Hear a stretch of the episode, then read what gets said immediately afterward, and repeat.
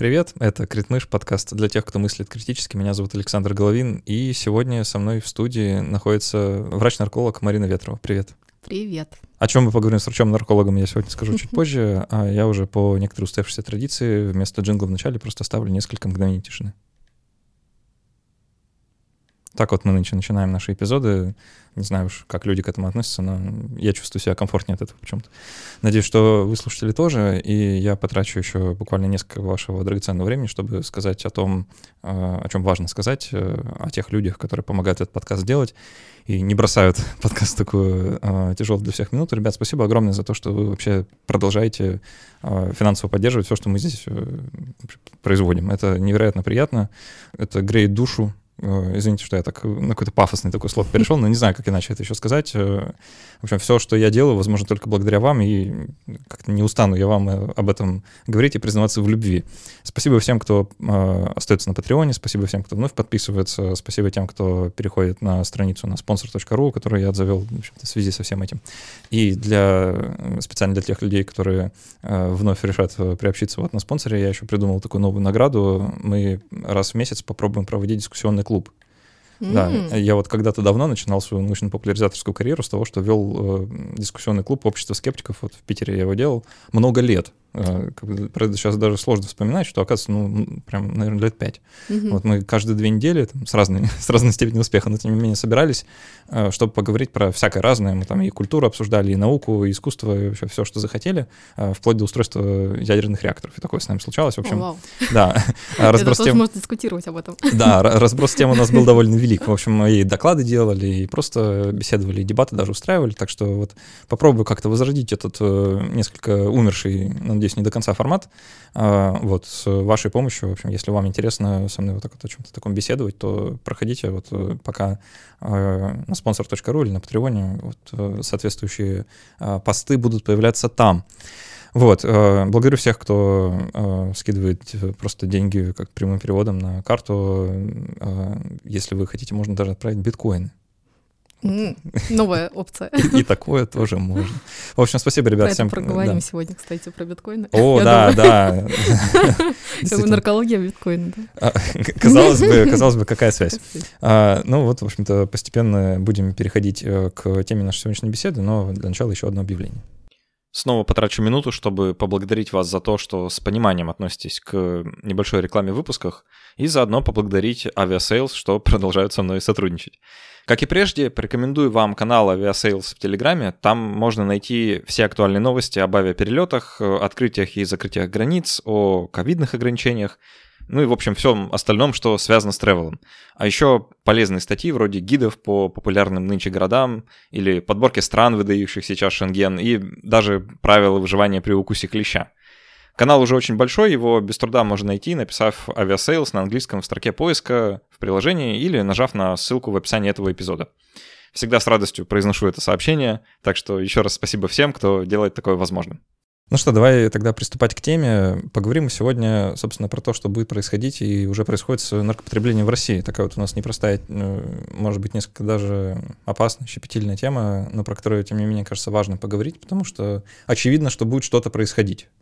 Вот, и хотелось бы разобраться, а что. И, наверное, прежде чем э, поступ, приступать к какому-то теоретизированию на тем того, что может быть, стоит, наверное, обозначить, а как вообще есть.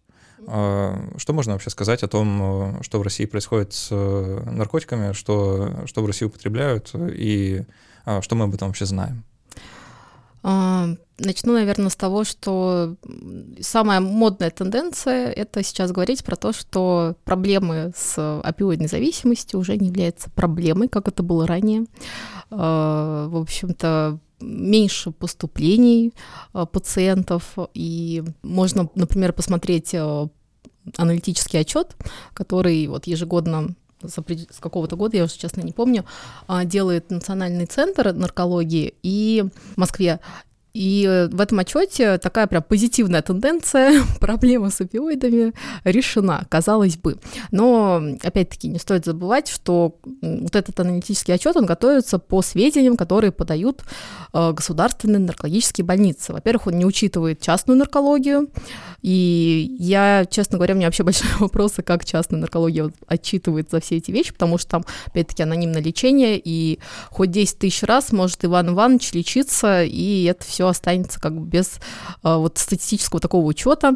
А, поэтому то, что мы там видим, в принципе, можно смело умножать на какую-то там цифру, которая нам больше нравится. Вот. Но, в принципе... Узнаю Россию. Да, но тем не менее, предварительно какие-то выводы сделать можно. Ну, действительно, да, мы, в принципе, а, меньше видим, и, опять-таки, вот на интернет-площадках, да, меньше популярностью пользуются опиоиды, героина практически нет, но, опять-таки, да, не будем забывать, есть региональные а, моменты, и вот а, тоже ежегодно готовится такой World Drug Report, который публикуется на, как же это, по-русски UNODC. А, это контроль ООН по наркотикам и преступности. И, в общем, вот они делают вот эти отчеты, где они публикуют, что сколько там было чего изъято, где а, все вот эти вот наркотрафики, а, как все это, сколько там лабораторий метамфетаминовых было закрыто и так далее. Вот, то есть это очень такая интересная информация, на самом деле, на открытом доступе. Ежегодно они это публикуют. Вот в прошлом году публиковали по ковиду, собственно, как что изменилось. Вот. И там, конечно, ну, такая же тенденция, мы ее видим. То есть э, опиоиды, они, конечно, никуда не ушли, но они все-таки являются на втором месте э, по сравнению с другим наиболее часто употребляемым психоактивным веществом. Это самое популярное Каннабис, Естественно, да. Вот. И в России то же самое. То есть мы видим, что больше каннабиса, но по поводу каннабиса, естественно, к наркологу никто не обращается, как правило. Ну, то есть мы не говорим про какие-то коморбидные состояния, когда уже там возникли какие-то там психозы, допустим, да, то есть какие-то состояния, которые требуют острого острые состояния, требующие лечения, госпитализации. То же самое, кстати, происходит и с синтетическими наркотиками новыми. То есть мы почему об этом стали говорить? Потому что мы стали это видеть. Вот. А видеть мы это стали там родственники, да, видят, что что-то не то в состоянии человека, психическом его здоровье. Вот. Или там госпитализации, передозировки. То есть вот по таким моментам понимаем, что вот есть проблема. С каннабисом, ну, как правило, человек на самом-то деле э, сидите спокойно дома, э, возможно, там кто-то, многие не подозревают, что человек употребляет, то есть это такое, э, можно легко достаточно скрыть, вот, и Поэтому вот сказать, сколько у нас да, людей, которые экспериментируют с наркотиками, да, мы тоже не можем. То есть мы можем говорить, по сути, сколько э, там изъято наркотиков, да, поэтому какие-то суждения делать, сколько госпитализируются, сколько обращаются, сколько там на наркологическом учете, если это про Россию ну, на диспансерном учете. Вот, то есть э, по, по таким цифрам мы можем какие-то вот суждения делать. Вот. Основное, что действительно популярны сейчас синтетические наркотики, альфа-ПВП, мефедрон, а, об этом еще свидетельствуют и полевые исследования. Ну, то есть это исследования, которые проводятся различными негосударственными и государственными университетами, э, и общаются с пациентами, да, которые обращаются, например, за помощью. Ну, вот в Санкт-Петербурге есть такой известный фонд, я так немножко перепрыгиваю, э, известный фонд «Гуманитарное действие». Кстати, вот тоже хочется их прорекламировать, потому что ребят действительно делают... Уж не, уж не каким-нибудь ли они иноагенты? Они... По- по-моему, вот, да, да. Кстати, уже нет, и а, это тоже это... большая победа. Я... Они единственные, кого исключили. Да, да. это какой-то беспрецедентный случай. А, вот, с чем я их тоже поздравляла недавно. Можно, надо даже говорить, что они бывшие. Да, они бывшие, их исключили, а, и они делают, э, пожалуй, работу, которую не делает государственная организация, да, государственные структуры, вот, э, потому что, ну, это немножко противоречит подходу, отечественной наркологии, и такой является больше помощью, ну, социальной, чем больше социальной, чем медицинской. Хотя медицинский, эффективность, она оценивается как раз-таки медицинским показателем, да, то есть снижение вреда, это прежде всего ведет к тому, что люди реже заражаются ВИЧ-инфекцией и другими, да, инфекциями, которые передаются при нестерильном использовании, да, или небезопасном использовании наркотиков. И они также делают исследования и, например, разговаривают с пациентами, которые приходят к ним. То есть это обычно люди, которые не идут в государственные учреждения, потому что они ну, не нуждаются в детоксе, да, они не нуждаются в том, чтобы их поставили например, да, ну, вот этот вот э, контроль и учет. Вот. И они просто употребляют, вот такой вот они сделали выбор, употребление, да, ну, даже это не выбор, да, это вот из стратегий, да, терапевтических, э, вот э, они не готовы, да, на настоящее время полностью воздерживаться от употребления и выбрали вот путь употребления. И таким образом, да, они также все равно нуждаются в некой поддержке. Вот гуманитарное действие им дает, например, стерильные шприцы или делает тестирование на ВИЧ. Также помогает с тем, чтобы э, обратиться к врачам вот, для того, чтобы лечить свои какие-то проблемы. У них, кстати, еще медицинский центр есть, тоже там люди обращаются, у них там вообще полный спектр медицинских услуг. Это вот, знаешь, я когда была в центре СПИД а, первый раз, я прям подивилась, думаю, о, вообще-то люди с ВИЧ-инфекцией, по крайней мере, в Санкт-Петербурге находятся прям в таком, прям высшая каста, потому что сам вот этот центр СПИД, он, он очень вообще изменился на самом деле, и это очень приятное медицинское учреждение, где есть все специалисты, вот они собраны, они все очень грамотные, э, с лояльным отношением, и молодые, и более, да, уже опытные врачи. То есть вот тут как раз-таки это очень здорово, что есть такие организации, которые специализированно оказывают помощь вот этим вот пациентам с такой вот спецификой, да, и вот э, иногда это даже лучше, чем обычная какая-то поликлиника, вот. Но это, это так, это какие-то такие общие впечатления. По поводу вот твоего первого вопроса, ну, по поводу того, что какие вот мы можем теоретизировать, да, и сделать предположение, как вообще ситуация, вот какие, да, вот такие вот сильные, да, стрессовые факторы, которые сейчас происходят, да, вот сегодняшние обстоятельства, как вот они повлияют, да, то есть мы почему-то уверены, что это как-то повлияет, и должны сейчас как-то поразмыслить, а как именно. А, ну, естественно, мы всегда говорим то, что лишний раз стресс — это всегда плохо, да, вряд ли можно сказать, что это что-то такое положительное явление в нашей жизни, что что-то должно пойти на какое-то улучшение. Вот, скорее всего, будет все как бы хуже, но а, я вот тут напомню, что, опять-таки, ковид — да, все там, когда начали э, Про делать... него уже забыли все. Э, да, про него забыли, но тем не менее, я напомню.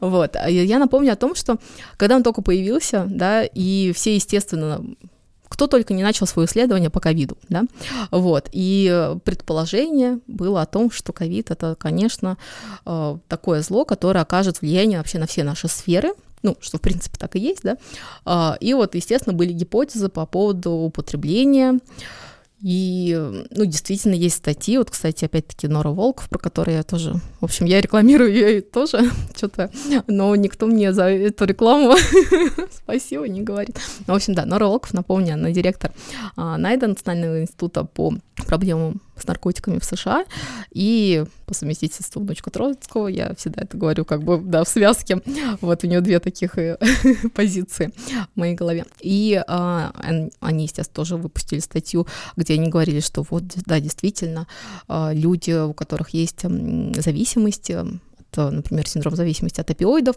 да, они чаще поступают, там, э, по поводу, да, ковида чаще болеют, и они там еще выявили взаимосвязь, что, естественно, афроамериканцы больше, ну, то есть тут показали, да, социальную компоненту вот этого э, инфицирования и заболеваемости, это все есть, но тем не менее мы ожидали, что это действительно прям будет, например, там пациент с ВИЧ-инфекцией, да, то есть вот лишняя инфекция, да, как бы, ну, чисто так логически думаешь, ну, значит, еще там больше их иммунитет подорвет, и все будет плохо. Ну, этого не случилось. И то же самое на наркорынке у нас тоже... О, э, минутка рекламы себя. А, у нас недавно вышла тоже статья она прям быстренько была написана. А, было проведено качественное исследование, мы поговорили, интервью провели с людьми, у которых есть ВИЧ, у которых есть употребление, опыт употребления э, инъекционных наркотиков, прежде всего опиоидов. И вот спросили, как э, повлиял ковид на их жизнь, на в том числе употребление наркотиков. И вот что было удивительно, что никак не повлиял. Ну, то есть, например, мы спрашивали про наркорынок, и по сути, а, ну там первые дни какие-то были проблемы, ну да, там было, что э, лишний раз, э, вот когда вот этот прям был жесткий ковид, когда никого не было, да, на улицах, ну то есть идти в поле искать закладку, да, это было немножко проблематично, но это все быстренько сошло на нет, э, по цене, по качеству ничего не изменилось, и мы это то же самое видели и в других странах, вот у исследований, кстати, вот в Украине то же самое показало, неожиданно ковид вот не вызвал вот это, да, там получается стресс, да, и как ну, люди, да, Хотя используют, бы, да. да, люди используют наркотики как самолечение, да, гип, ну, это теория, подсказана своими пациентами, да, зачем ты употребляешь, я лечусь тогда, там, свое психическое, например, здоровье, да, почему такая высокая коморбидность с психическими, да, расстройствами. Люди лечатся, действительно, это помогает, вот. Тут надо, что-то такое у меня чувство, как будто, знаешь, буквально в каждом, в каждом предложении хочу так, а, да, Минздрав предупреждает, что а. мы ни в коем случае не пропагандируем, и что, как бы, если вам не очевидно, что это плохо, то как бы плохо. Да, да, да, да. Но это, я думаю, это, конечно, понятно вашим, вашим, нашим читателям, зрителям, слушателям. Ну, я надеюсь, да, что товарищу майору вот. тоже это известно. Да, а, мы, да, все таки обсуждаем и теоретизируем, и нас как раз-таки интересует действительно употребление наркотиков, как это, как события а, социальные какие-то, да, влияют на это, и э, как наши гипотезы, да, научные, подтверждаются или нет, и, ну, мы э, иногда просто должны без каких-то осуждений, без какого-то там своих э, предположений просто слушать людей, что они говорят, и исходя из этого понимать, да, то есть что вот мы, как люди, которые на страже, да, на охране здоровья, что мы можем сделать. То есть поэтому я вот так вот об этом вот рассказываю, да, какие сложности, да, у людей. И опять-таки, ну, такой был тоже вот ты про товарищ майор вспомнил, а, мы тоже про это спрашивали. И вот что было удивительно, это был такой положительный аспект, что с ковидом изменилось. Потому что мы тоже, опять-таки, хорошо знаем, что люди, которые употребляют наркотики, они сталкиваются с разными проблемами э, при контакте с э, правоохранительными органами. И достаточно э, часто, да, они действительно, ну, страдают от этого, это не приносит им пользы для их здоровья, да, это, в принципе, ну, вряд ли может сказаться на том, что люди после того, как они в например, да, там какой-то арест, этот арест, да, может повлиять на то, чтобы они а, задумались наконец-таки о своем поведении и впали в ремиссию, то есть такой, ну, сам, сам вот этот контакт с правоохранительной системой, да, он... Терапевтического эффекта не терапевтического оказывает. Терапевтического эффекта не, до, не оказывается, это доказано, вот, неэффективно. Если вдруг у кого-то были сомнения да. на этот счет, то вот... Ученые в очередной раз доказали очевидное. Да, война с наркотиками, она проиграна заведомо. Но а, что вот мы услышали от наших пациентов, ну, вот которых, да, в Петербурге мы интервьюировали, что а, из-за того, что люди одевают маски, а, например, в метро стали реже останавливать. Потому что, ну, раньше как, по виду же все видно, все понятно, uh-huh. и, соответственно, вот там, пожалуйста, сразу пройдите, да, там мы знаем, что часто, опять-таки, люди пытаются там те же самые закладки искать около, возле своего дома, чтобы там минимально там метро не ходить или, ну, то есть предпринимать тоже некие меры безопасности для себя. Вот, и как раз-таки вот это они отметили как такой положительный момент, что ковид э, сыграл такой... Не было бы счастья, да несчастье помогло. Да, и реже останавливали. Ну, то есть, видимо, заняты были чем-то другим, да, а э, сместились какие-то приоритеты, в общем, и вот наши пациенты действительно заметили, что стало вот этой позиции как-то попроще, полегче. Вот. Так что вот к вопросу, да, как это повлияет. Вот э, очень сложно, на самом деле. Я, я, конечно, думаю, что мы там через э, ну, не знаю, там пару месяцев поговорив, опять-таки, да, вернувшись э, и поговорив с пациентами, да, от первых так сказать, лиц, узнать, как вообще действительно для них что изменилось, что они чувствуют, что они делали. Не знаю, мне кажется, вот тоже тут очень все, ну, можем что-то предполагать, наверняка мы ошибемся. Вот. Э, например, про ковид то же самое, да, они говорили, что, да, по сути, там ни, никто не переживал особо. Даже вот по поводу ВИЧ-инфекции, да, не было каких-то таких прям сильных переживаний, что вот я там заражусь.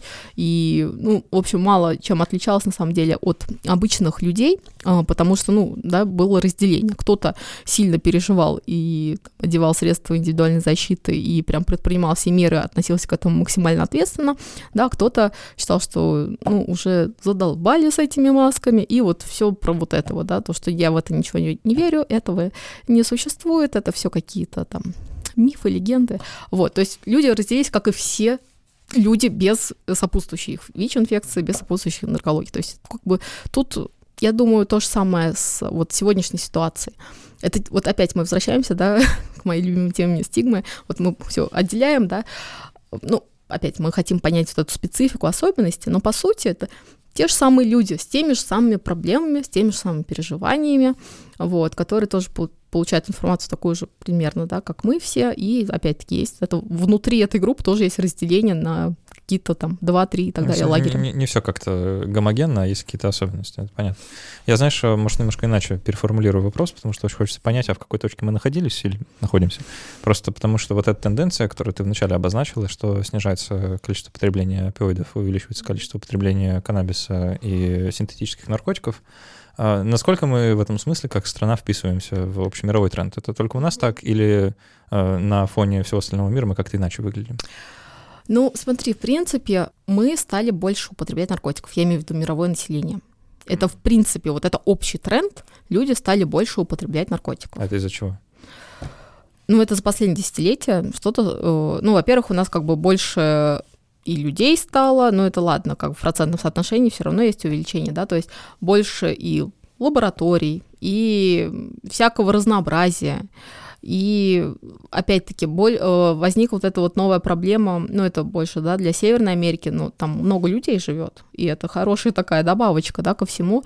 Э, это рецептурные опиоиды, и, соответственно, люди, которые вот э, обращаются по поводу каких-то болевых синдромов и, синдромов, и им тут же практически, да, назначают сильнодействующие лекарства, то, естественно, в какой-то момент это приводит к проблемам, потому что, ну, есть фармакологические эффекты, опиоиды вызывают толерантность, да, вызывают синдром отмены при э, резком сокращении, да, и понятно, что в неумелых руках это, по сути, граната. И врачи, которые не получили, да, специализированного, да, обучения, как контролировать, да, как вот отслеживать, вот если эта зависимость, да, развилась вот эта зависимость, не только физическая, ну, потому что она, в принципе, ожидаемая, это тоже поправимое дело, а вот психологическая, да, и из того, что этих инструментов, по сути, у врачей не было, ну, и сейчас, да, и ведутся активно, ну, например, да, в Северной Америке ведутся активные очень школы для того, чтобы обучать э, терапевтов, которые терапевт, да, в основном назначает это, чтобы терапевты знали, как, что это вообще такое зависимость, чтобы перестали э, считать это просто какой-то болезнью, скажем так, бедных черных, э, вот и вот это вот все, э, что считается, да, вот наркоман это, да, определенно этот тот облик человек в худе в таком черном, да, понятно, вот и что это не так, да, начали все понимать, что зависимость вот стала белой, извиняюсь за... Но по сути так и есть. Вот. И естественно, все стали очень сильно озадачены этим. Э, и почему, да, вот опиоидный кризис, да, почему это вообще проблема, то что это усугубляется тем, что место привычного там героина, люди начинают покупать, ну, думая героин, употребляют на самом деле там фентанил, который, ну, концентрация, да, его нужна гораздо меньше, чем э, героин, да, чтобы достичь некого эффекта, но так как как, опять, да, мы не находимся в магазине, мы не можем прочитать этикетку, сколько там калорий, да, вот сколько там. Контроль качества затруднен. Очень, очень. На нелегальном рынке это проблема. И Естественно, люди э, все это заканчивается передозировками смертельными. И почему, в принципе, да, вот про опиоидный кризис стали так вот настолько активно говорить, потому что начали умирать молодые, э, социально активные, да, вот, грубо говоря, вот цвет нации начал э, Белый гибнуть. цвет. Да, белый. Ну, из песни слов не выкинешь. Вот. И вот опиоиды, да, они э, вот здесь мы не очень вписываемся, потому что сейчас э, Но мир это то, что очень... у нас структура фармакологическая Просто, другая, да. Да, да, да, да. Вот. Ну, а если про все остальное, да, вот, э, ну, то, что в целом люди в мире стали больше наркотиков употреблять, окей, э, объяснений, наверное, много всяких разных, а вот чисто по структуре употребления, это на, насколько мы в этом смысле рифмуемся со всеми остальными, или у нас, ну вот, допустим, э, увлечение э, россиянами вот этими синтетическими веществами, оно как-то укладывается в мировой тренд? Да, да, укладывается, и э, тоже очень на самом деле и в Европе сейчас много новых э, синтетических э, психоактивных веществ. Они, правда, там немножко по-другому доставляются, там почтой все доставляется, а у нас закладки. Немножко системы разные, вот, ну, видимо, логистика, да, везде разная. И, собственно, и это то, над чем надо бы работать вот, нашим правоохранительным органам, в том числе и, да, в принципе, нашим да, комьюнити, который занимается этой проблемой. Но э, да, если ну, так ставишь вопрос, то, конечно, да, тут мы прям рифмуемся, вписываемся, э, повторяем эти же тренды. Единственный момент, что, конечно, я тут немножко, ну, как тебе сказать, э, скорее больше теория, чем практика, потому что опять-таки, вот если мы посмотрим вот этот вот аналитический отчет наш, который вот, по идее, вот это официальные данные, откуда вот берется понимание, да, что у нас вообще с наркологическими а, да, проблемами. И то там, а, например, психоактивные, новые психоактивные вещества, они вот так не выделяются, то есть ты, это просто идет как психостимуляторы или там как а, полинаркомания, да, то есть когда сочетано какое-то употребление нескольких психоактивных. И вот вычленить, да, а вот сколько чего, и плюс еще есть момент тонкий, что э, должна быть лаборатория, у которой есть тест-системы, чтобы вот это выявить и понять вообще, что люди употребляют. Потому что часто, но опять-таки, они все употребили, ничего не осталось. Э, в моче метаболиты это, ну, такое не, непонятно вообще, как эта тест-система среагирует на это или нет. Это как вот с тестами, да, на ковид.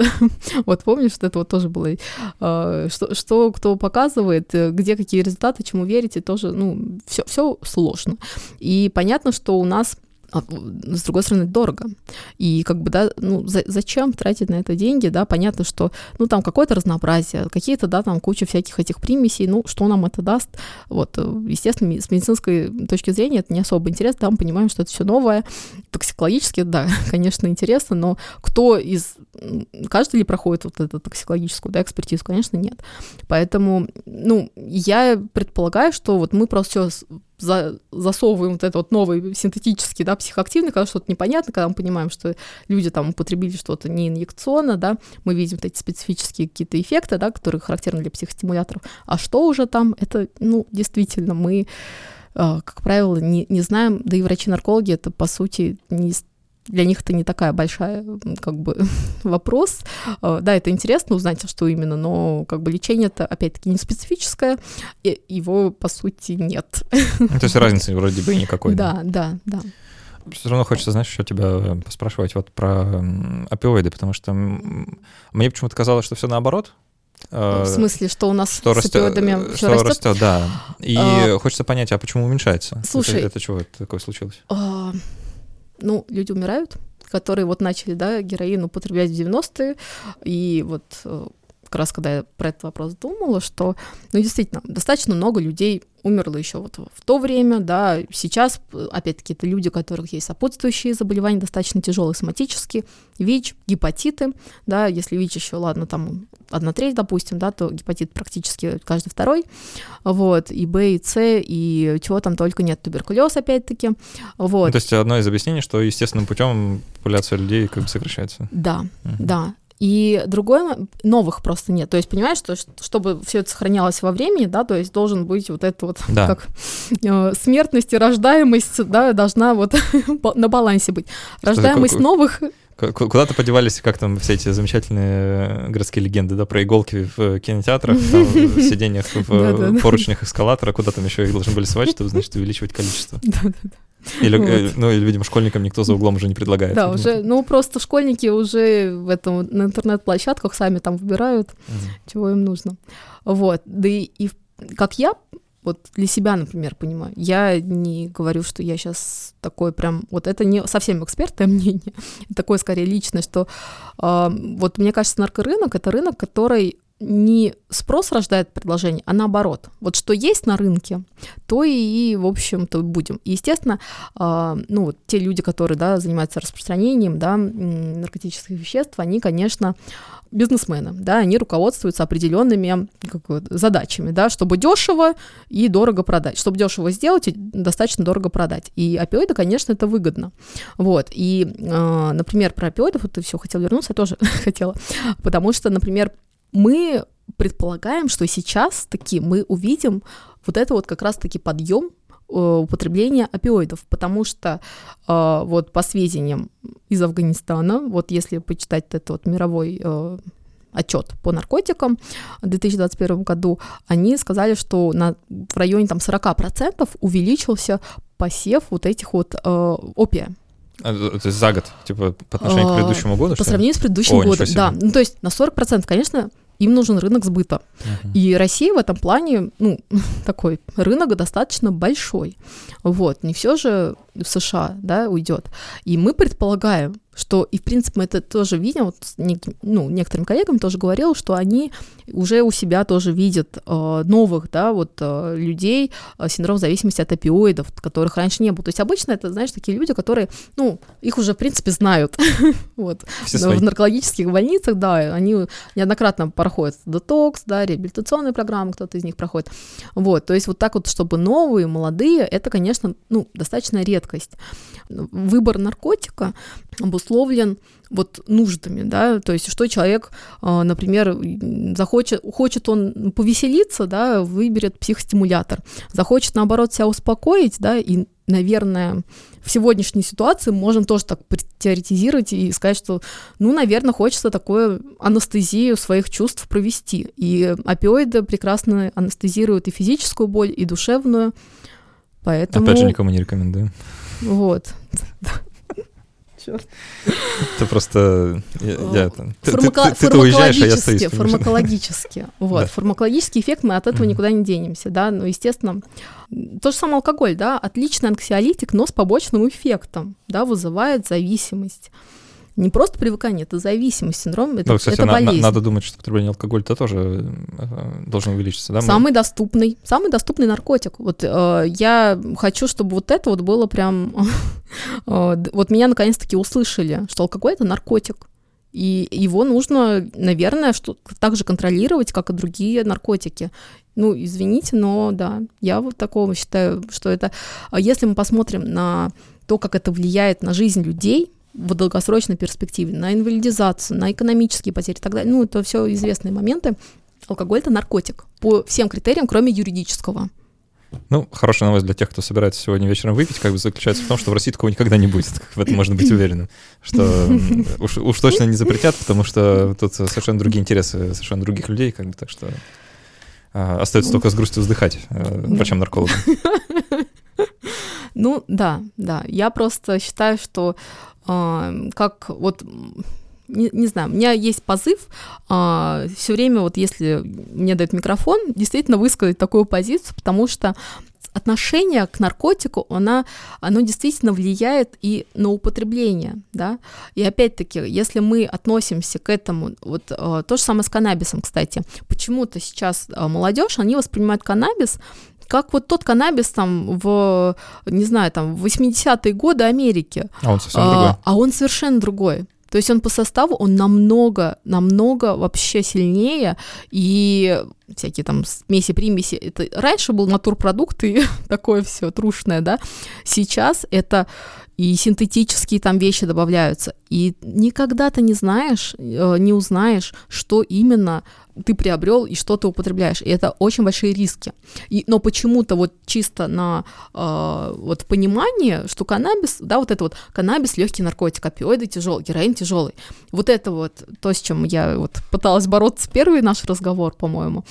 Не легкий это наркотик. И алкоголь это наркотик. Все вот это вот, все психоактивные вещества, они должны восприниматься как действительно опасны для своего здоровья, и человек, принимая решение экспериментировать с этим или нет, должен иметь четкую вот эту информацию, да, и взвешивать все эти риски, что он делает.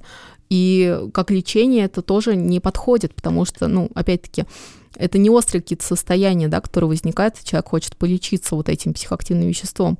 Это состояние, которое требует долгосрочного лечения, и на долгосрочную перспективу эти, ну, ни одно из психоактивных веществ не подходит. Просто потому что, ну, э, оно дает, но потом забирает намного больше, как кредит, да, я, по-моему, тоже такую аналогию уже проводила. Ты как бы берешь деньги, да, взаймы вот эти свои хорошие ощущения, эйфорию, кайф, ты как бы, да, ты покупаешь за деньги, причем сравнительно небольшие, но потом ты отдаешь гораздо больше. То же самое, да, вот что изначально там похмелье, да, что вот обычному человеку, да, понятно, похмелье то же самое, ты отдаешь этот процент. Повеселился, вот будь добр, заплати, да. За всю жизнь надо платить. честно, даже, даже не знаю, куда нам, куда нам двинуться. Я тогда, отсюда. извини, эмоционально Нет, про алкоголь. Это нормально. Я просто, знаешь, тема. меня самого тоже всегда э, как-то внутренний какой-то протест вызывает, когда говорят вот э, а, наркотики и алкоголь, как бы вот, как бы вот это и, да, оно такое, да. как будто разделительный союз в данном случае, хотя, казалось бы, в чем принципиальная разница. А, но это да. как бы, да. вопросы терминологии мы оставим юристам или кто там у нас занимается, потому что Хотя а... термин это очень важно. И слова, которые мы используем, тоже очень важно. Опять-таки для стигматизации тоже мы этот момент. Ну, да, Хорошо. А, ну, давай тогда как раз э, об этом поговорим, потому что кажется, что помимо ситуации с наркопотреблением, есть ситуация с восприятием наркопотребления. Да. Э, и кажется, что здесь тоже произошли какие-то сдвиги в, ну, в целом в общественном отношении, да, в, в, в той же самой стигме. А, какие ты здесь можешь тенденции выделить вообще, что произошло ли что-то, а, что кардинально э, нашу сегодняшнюю ситуацию, например, отличает там, от 90-х годов, а, когда вот мы наблюдали э, всплеск э, опиоидной зависимости. Поменялось ли отношение сегодня по сравнению с тем отношением, которое было в то время?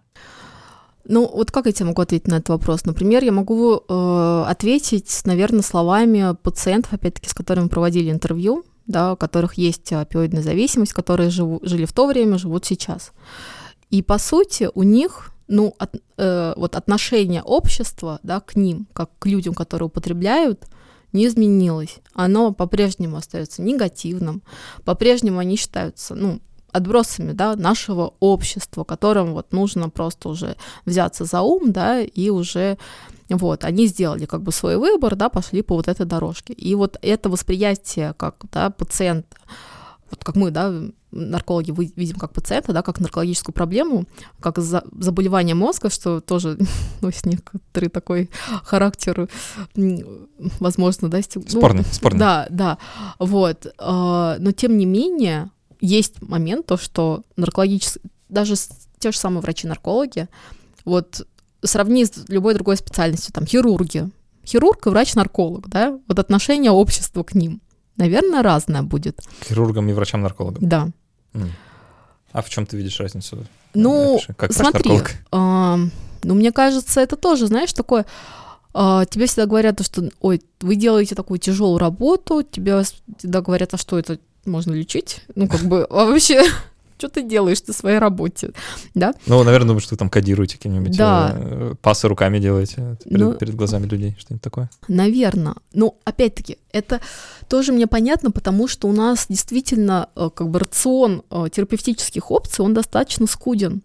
И по сравнению, опять-таки, с хирургией, вот я, например, к косметологу своему иду, и она мне там рассказывает, думаешь, вот это, да, каждый раз просто какой-то прогресс, прям такой ассортимент, и думаешь, вот прям они там, не знаю, обучаются каждый день чему-то новому, но, в общем, в наркологии, увы, такого нет ну, как большинство серьезных, действительно серьезных проблем, да, в онкологии то же самое. То есть каких-то таких вот прорывов, да, они есть, но э, это не, как сказать-то, а, все равно плохой пример сейчас с онкологией привела. Вот именно в наркологии это действительно мы сейчас пока так вообще мало знаем про то, как это мозг и как на него влиять. То есть, конечно, сейчас и с развитием нейробиологии и новых, да, там, например, ДМС сейчас очень интересно, да, транскраниальная магнитная стимуляция мозга, то есть это все очень интересные техники, да, которые, может быть, в будущем будут использоваться, как-то вот мы можем так будем простимулировать какую-то определенную зону, очень точно, селективно вот выбрать именно вот эти нейрончики, что-то сделать с ними, но тем не менее, вот сейчас пока мало опций. Как пример того, что как мало мы знаем о мозге, ну, в принципе, этот поинт так понятен, но вот депрессия, да, э, тут я недавно была на Bipolar Fest, посвященный биполярным расстройствам, и вот там девушка спросила, что ну, в общем, как-то, а вот как вы ориентируетесь, да, при выборе препаратов, что вот, что у меня там понижено, там, норадреналин или дофамин, и вот с учетом этого, да, там подбирается антидепр... ну, антидепрессант, да, ну, это такое механистическое понимание психического расстройства. На самом деле все не так работает, все не так просто. Вот если было бы так, что, ага, вот здесь, вот, знаешь, как у тебя вот здесь вот эта панелька, сейчас я подкручу тут дофамин, тут вот уменьшу серотонин, и, ну, вот я тогда а, а многие так и думают. Вот, а это же не так, это совершенно не так. И вот это вот э, механизм, да, мы гипо... ну, мы теоретически это представляем, как-то это для себя объясняем, что вот вроде так должно работать, там вот, да, вроде и роли серотонина, дофамина, она нам вроде как пока понятна. Но бац, кетамин, который вообще на глутаматергические да, рецепторы действуют, на МД-рецепторы, да, то есть, ну, вообще, какая связь, да, причем здесь депрессия, там вообще, ну, парадокс. И а он лечит резистентные депрессии, и его сейчас включили, да, то есть э, его используют для того, чтобы, э, когда уже ничего не помогает, да, вот применять ну, кетамин. Не, не в России. Я знаю, что твой научный руководитель как, э, как раз пионер как бы этой идеи, но ее как свернули, она так и не развернута обратно, насколько я знаю. Все верно. Вот. К вопросу о том, что да, все не так просто, и как бы мы не хотели в наркологии вот таких вот инструментов, а, которые бы вот так вот работали, можно было вот так вот назначить и вылечить проблему, его нет. И по, именно, я думаю, тоже из-за этого такой вот скептицизм, то, что да вы наркологи, ну, как бы, что вообще делать непонятно, потому что у вас, ну, действительно, это такая проблема, ну, это там, не знаю, какая-то моральная больше проблема, то есть Которая скорее нужно... полицейским нужно работать, чем врачам. Да-да-да-да, показать, как правильно жить, или там церковным, да, служителям, ну, то есть вот там привязывать куда-то, там, чтобы перетерпел, перебесился, да, ну, то есть вот такое понимание, оно и в нас в настоящее время существует, надеюсь, не у наших служителей после нашего подкаста предыдущего. Да, можно, я здесь, наверное, оставлю ссылку, или, по крайней мере, упоминание того, что мы уже второй раз с Мариной собираемся в таком составе. Третий? О, я все уже... Ну, ладно, ты, ты, ты ко мне в гости ходишь, а у меня таких, знаешь, сколько каждую неделю? У меня просто каждый, да, каждый приход, я звездочка. Все, хорошо. А, я тогда на оба и сам вспомню, про что мы говорили в прошлый раз. Вот э, оставлю ссылку в описании. Слушай, давай э, в последний третий нашего выпуска поговорим. Ой, уже последняя, третья? Ну, представляешь, да. А, я тебя так э, попробую предложить немножко помечтать, что ли, о будущем, или как-то попробовать в него заглянуть. Это, я обычно так делаю, такая стандартная структура, как было, как есть и как станет. А как ты думаешь, куда вообще ветер-то дует? Что будет с в целом наркопотреблением, ну, допустим, если говорить локально в России и глобально в мире, какие тенденции ты можешь выделить и что ты сама про них думаешь? Если вот конкретно про ситуацию, которая вот, ну, сейчас, которая, ну, затронут весь мир, по сути, в той или иной степени. И это, конечно, ну, такое потрясение, да, то есть нас, конечно, ждут какая-то какая трансформация ждет и на социальном, и на экономическом уровне, на всех-всех-всех. И вот всегда, когда происходят такие штуки серьезные, а, всегда есть победители, а есть проигравшие. И эту фразу я прочитала у своего руководителя. Я, кстати, тоже дам ссылку на эту статью, где он размышляет по поводу ВИЧ-эпидемии в России, вообще от чего это так все неконтролируемо у нас. Вот, э, ну и в принципе, да, то, что вот, что, что за ситуация, да, чего вообще вот э, источник ВИЧ-инфекции и так далее. И вот э, там вот это было, было у него предложение, оно мне очень понравилось. Действительно, вот мы должны всегда помнить, что вот кто-то, да, наживается на, те, на том, что продает маски, да, вот как в ковидные времена. То есть есть эти вот победители, допустим, да, вот. И вот, к сожалению, мы должны подумать про вот этих вот проигравших, которые, скорее всего, это как раз-таки наши пациенты, да, пациент, это всегда, это всегда уязвимая группа. Ну, то есть нет никак, ну, я не, слабо себе представляю ситуацию, когда действительно это люди, которые, они прям выиграли в этой жизни, да, что они так отличаются от нас, да, что вот чем-то вот они прям а, получают удовольствие от всего вот этого, что с ними в их жизни происходит. По сути, они действительно, они, ну, в положении уязвимости. Мне кажется, когда мы это действительно поймем для себя, как общество, да, кто сейчас вот, да, находится вот этой позиции проигравшего, потому что, опять-таки, вот эта стигма, это же тоже про социальную динамику, да, про вот эти социальную силу, у кого она есть, эта социальная сила. И она не у людей, у которых есть нарко... ну, проблемы, да, с употреблением наркотиков. И вот если посмотреть на, опять-таки, будущее, да, гипотетически посмотреть на него, то э, я там вижу, конечно, большие-большие проблемы. И опять э, вспомнив, ну, например, ситуацию с Крымом, когда люди, которые были, принимали да, терапию агонистами опиоидных рецепторов, а в какой-то момент времени, да, потому что э, в России такая терапия законом не разрешена, они, соответственно, перестали ее получать. И есть свидетельства, да, о том, что, ну, в научных журналах, по крайней мере, про такое писали, что было очень много смертности, да, повысилось, Потому что действительно, когда человек постоянно находится на терапии, поддерживающей агонистами опиоидных рецепторов, то есть опиоидная метод, система... Например, да, да, да, да, да. То есть опиоидная система уже привыкла к тому, чтобы ежедневно да, получать вот эту вот дозировку а, опио... ну, агонистов, да, и для того, чтобы нормально функционировать. Это не для эйфории. Это для того, чтобы человек мог там встать, помыть полы, допустим, да, то есть вот какую-то работу сделать. что это первое, что человек делает, когда встает. Встает, сразу моет пол. Я просто сейчас, на самом деле, у меня вот в голове сейчас цитата э, одной из пациент, пациенток, которая так говорит, то есть я, не, вот, например, я э, не употреблю, да, не, ну вот день, когда вот я не подгадала, да, закончился, препарат, да, и я даже не могу встать, заставить себя встать, чтобы вот сделать просто там помыть полы, вот прям, Понятно. поэтому я вот это вспомнила.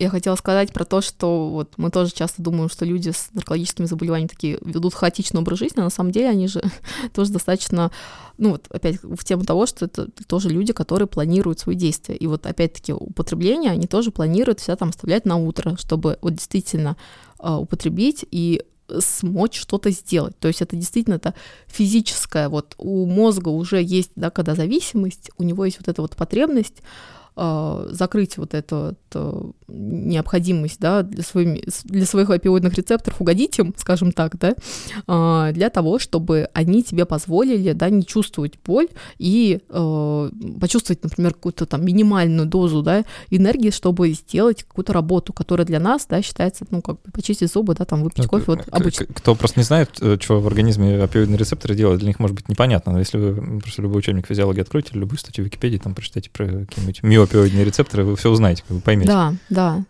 Из-за этого я, конечно, считаю, что вот э, как, когда доступ к такой вот терапии, которая была, да, то есть люди, которые находились на терапии, и этот доступ по каким-то причинам, ну, в данном случае, да, это политическим причинам, он прекращается, то, соответственно, вопрос, а кто позаботится об этих людях?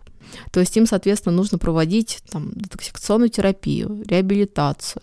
И ну, снижать, вообще, по идее, надо постепенно снижать дозировку. А тут, когда ну, такие ситуации да, происходят, то есть тут, естественно, не об этом, ну, никто об этом не думает. И действительно, от синдрома отмены э, можно умереть. То есть, если резко прекратить э, ввод этого препарата, то есть вот насколько все серьезно. Это, и это не выбор человека умереть от нехватки, да, а такое действительно может быть, или развивается какое-то осложнение. Ну, в общем, это действительно вот, вот такие проблемы, они, вероятно, будут, и сейчас они, наверное, тоже уже есть. Опять, мне сейчас сложно это предполагать, потому что, ну, я оперирую тем, что там я, да, знаю, как могу теоретизировать, да, там, общаюсь с коллегами, вот, из Украины в том числе, и, да, там люди остаются без Э, терапии, без врачей, которые уходят еще момент психологической да, помощи. Там действительно тоже сейчас психологическая помощь нужна всем. Всегда такое, да, первое правило. Перед тем, как оказывать психологическую помощь кому-то, да, ты проверь, оденьте на себя в первую очередь, да, вот этот вот в самолете. Да, через маску сначала маску, на себя, а да, потом да, на пациента. Потом на ребенка, да. Вот тут такой же принцип. Сложно сказать. На данный в, в России, по крайней мере, вот, мы можем вот делаю ставки, знаешь, вот давай это на тотализаторе. Мне кажется, будут опиоиды. Вот, я думаю, у нас э, будет... Наркологи да. объявили год опиоида. Количество употребляющих увеличилось втрое. Ну, э, есть действительно аргумент, да, в пользу того, что вполне возможно, да, то есть маг же вырос, нужно же как-то его утилизировать, да, и получить за это деньги. И я думаю, что, скорее всего, там на юге России это начнется, может быть, до Питера там не сразу это дойдет, но, наверное, это будет. Вот. И, конечно, синтетика никуда не денется. И эти лаборатории, ну да, мы видим, что их там закрывают очень много. Но сколько их много открывается, мы же об этом никто нам не говорит, к сожалению. Вот. А могли бы подать сведения о регистрации нового предприятия. Вот, ну, в общем, поня- по понятным причинам все очень сложно. Вот, э, в дар... ну, вот, соответственно, из Даркнета, да, можно смотреть данные по покупкам, да, это, в принципе, делают, это смотрят, вот, на том или ином уровне, и наверное, мы вот там увидим, что будет просто на рынке да, больше продавцов, которые будут э, опиоиды э, продавать. Но опять, я сейчас это чисто такая моя гипотеза, посмотрим, как это будет. Надеюсь, я ошибаюсь. Вот. Но, в принципе, вот эта тенденция, что наркотиков употребляют люди больше, она как бы тоже такая говорящая, да, то есть за последние десятилетия, ну вот ты меня спросил, да, вот почему? Да черт его знает, почему, если честно. Вот, то есть... Э... Вопрос не, не к наркологу, видимо. Да, ну то есть... К другим людям. Видимо, то, что мы сейчас делаем, не совсем правильно, если так происходит, верно? То есть мы можем а сделать мы, мы вывод... себе целью ставили, это вообще-то противоположное, да? То есть была вот это все war on drugs, да, война с наркотиками. Ну вот а, она же действительно происходит эта война с наркотиками, она, по сути, она происходит. То есть в обществе, мы не единственные, в России это не уникальная ситуация, что э, пациентов с наркологическим заболеванием не видят как пациентов, которым нужно помочь. Их видят как э, людей, которые сделали свой неверный моральный, нравственный выбор, да, вот так. И мы в этом абсолютно не уникальны. И это все понятно, вот вся эта стигма, это тоже все понятно, потому что действительно, когда ты видишь, опять-таки, в Америке, ты видишь людей, вот в Сан-Франциско, например, да, ты идешь, там есть улицы, где люди э, употребляют наркотики прямо на улице, это, э, в принципе, легально, да, это можно. Есть и вот эти вот места для так называемого безопасного употребления, э, где есть медсестра, которая там, если что, тебе поможет сделать вот этот вот укол, то есть все это есть.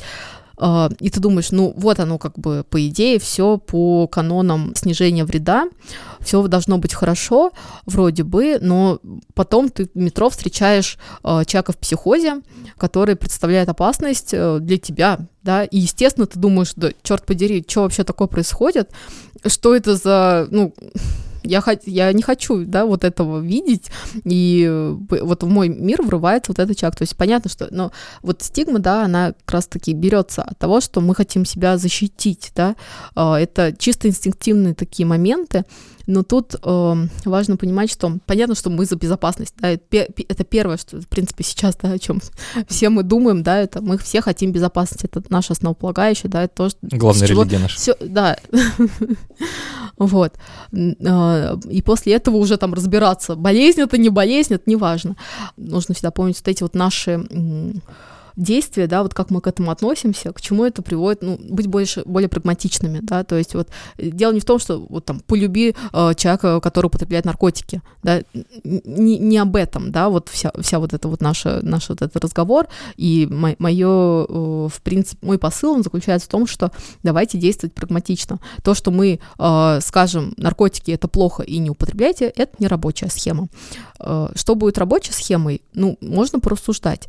И, например, это создать атмосферу, безопасную атмосферу, где человек может прийти к врачу, рассказать о своей проблеме, да, открыто поделиться с этим, не скрывая, врач без осуждения, без какого-то давления, э, без э, сообщения в какие-то структуры, которые могут э, ограничить права этого человека, да, оказать ему ту помощь, которая необходима, психологическую, эмоциональную, социальную, медицинскую, да, то есть все вот эти вот виды поддержки, которым нужно.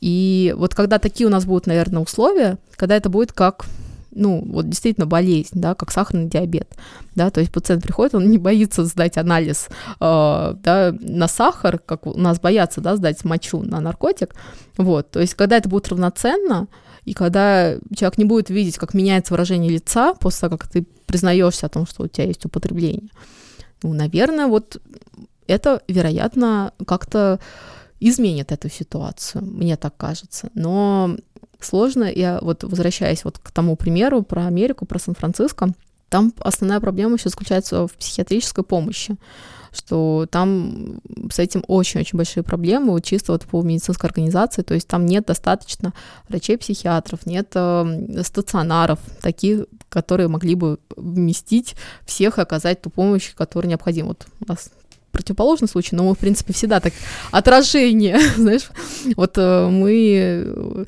у них опиоиды, а у нас вот нет, у нас все наоборот, уменьшение, вот, у нас все по-разному, хотя в какой-то момент времени мы повторяем друг другу ошибки и очень-очень в этом похожи. Но это, ладно, я уже отвлеклась. Вот. Ну, остается только надеяться, что э, прогноз э, я даже не знаю, он положительный или отрицательный, я, честно, это, так, так не понял. Вот... Скорее, это от нас, наверное, Да, да, я вроде бы ответила, но вроде не ответила, я понимаю. Но вот поймите меня тоже, вот, ну, грубо говоря, чтобы сделать какие-то такие гипотезы, нужно, чтобы у тебя были какие-то, э, ну, вводные данные, да, то есть мы, да, можем сделать по истории там прошлого, да, то есть вот опять, да, про афганскую войну, вот мы тогда с тобой вспоминали, говорили, что ну, это до, вне интервью мы говорили, вот, uh, что вот можно провести параллели, что вот такое достаточно да, травматичное событие и действительно оказало такое сильное влияние на социум, да, и опять-таки был распад СССР, то есть были, ну, действительно настолько серьезные изменения, да, то есть можем ли, и в принципе сейчас многие очень же проводят эти параллели, да, с 90-ми, и в различных, да, там, торгово-экономических отношениях, да, конечно, наверное, это можно проводить такие параллели, но я была бы очень в этом аккуратна, потому что все-таки мы уже немножко другое и общество, и люди. Ну, ну и тогда надо признать, это было в новинку, как бы, то есть это же,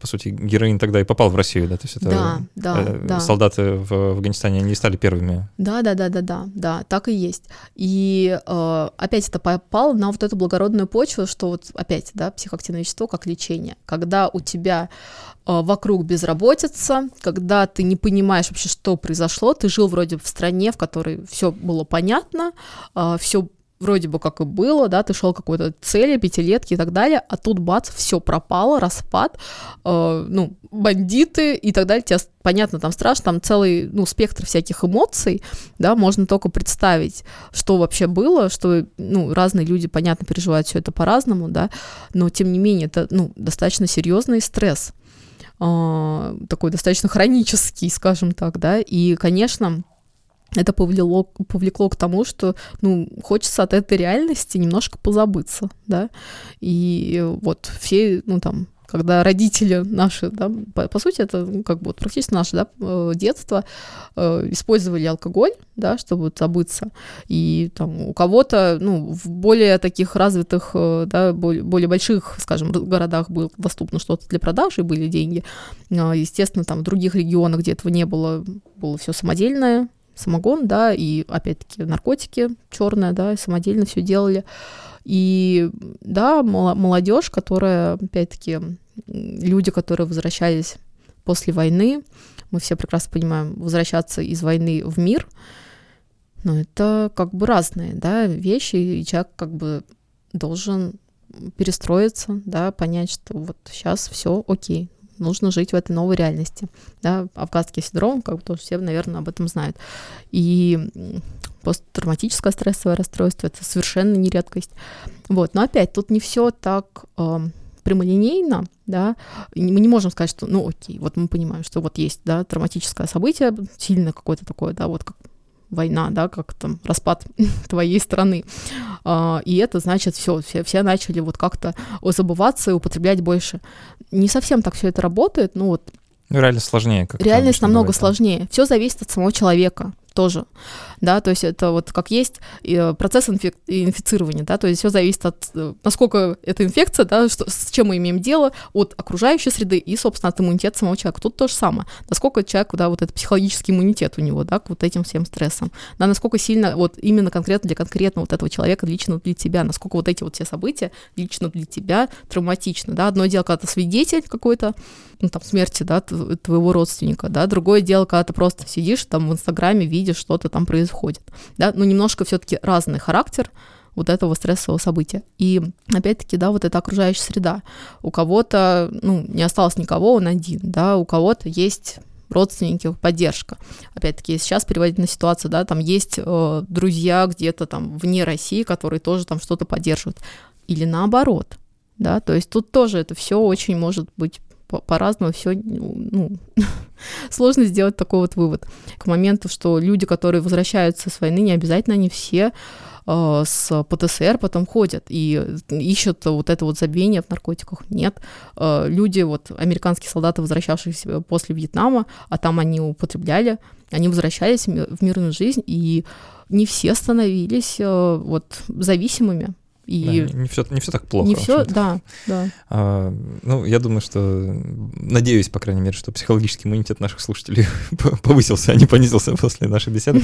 А, по крайней мере, очень хочется на это надеяться, что у вас, дорогие слушатели, все будет хорошо, и у нас тоже. И мы будем постепенно переходить к той части а, выпуска, которая называется «Послекаст», которую я вот для патронов угу. записываю. Мы там поотвечаем на их вопросы, которые... Ой, там самый каверзный вопрос обычно. Обычно, обычно да. Там, я там, боюсь. Там, там не просто, там это как, как на экзамен, да, люди сюда ходят. В общем, э, еще пообщаемся немножко в качестве благодарности с теми людьми, кто помогает этот подкаст делать. Ребят, еще раз спасибо вам огромное. Если вы хотите дорогие слушатели, как-то к подкасту поближе прикоснуться, а, то это можно сделать по ссылкам внизу. В общем-то, да вы все знаете, что я уже который раз буду. В общем, Спасибо вам да. большое. Э, э, и оставьте какой-нибудь отзыв. Это вот э, та вещь, которая действительно необходима, которая не так часто, кстати, случается, что даже немножко печально. А, так что, пожалуйста, напишите, что вы сами про это думаете, как вы считаете, какое нас ждет в этом смысле будущее, насколько вас тронула наша сегодняшняя беседа. Ну вот опять, ты спрашиваешь про будущее, а получается, ну, вот зачем мы это делаем? Зачем мы думаем про будущее, что будет? О, ты, этот вопрос мы давай сейчас вот, э, мы, мы с него откроем. Чтобы подготовиться, правильно? А, да. Вот. Действительно, да. И мы про это не... Да. А, ну, в общем, так или иначе, э, спасибо, что были с нами. До встречи через неделю. Пока.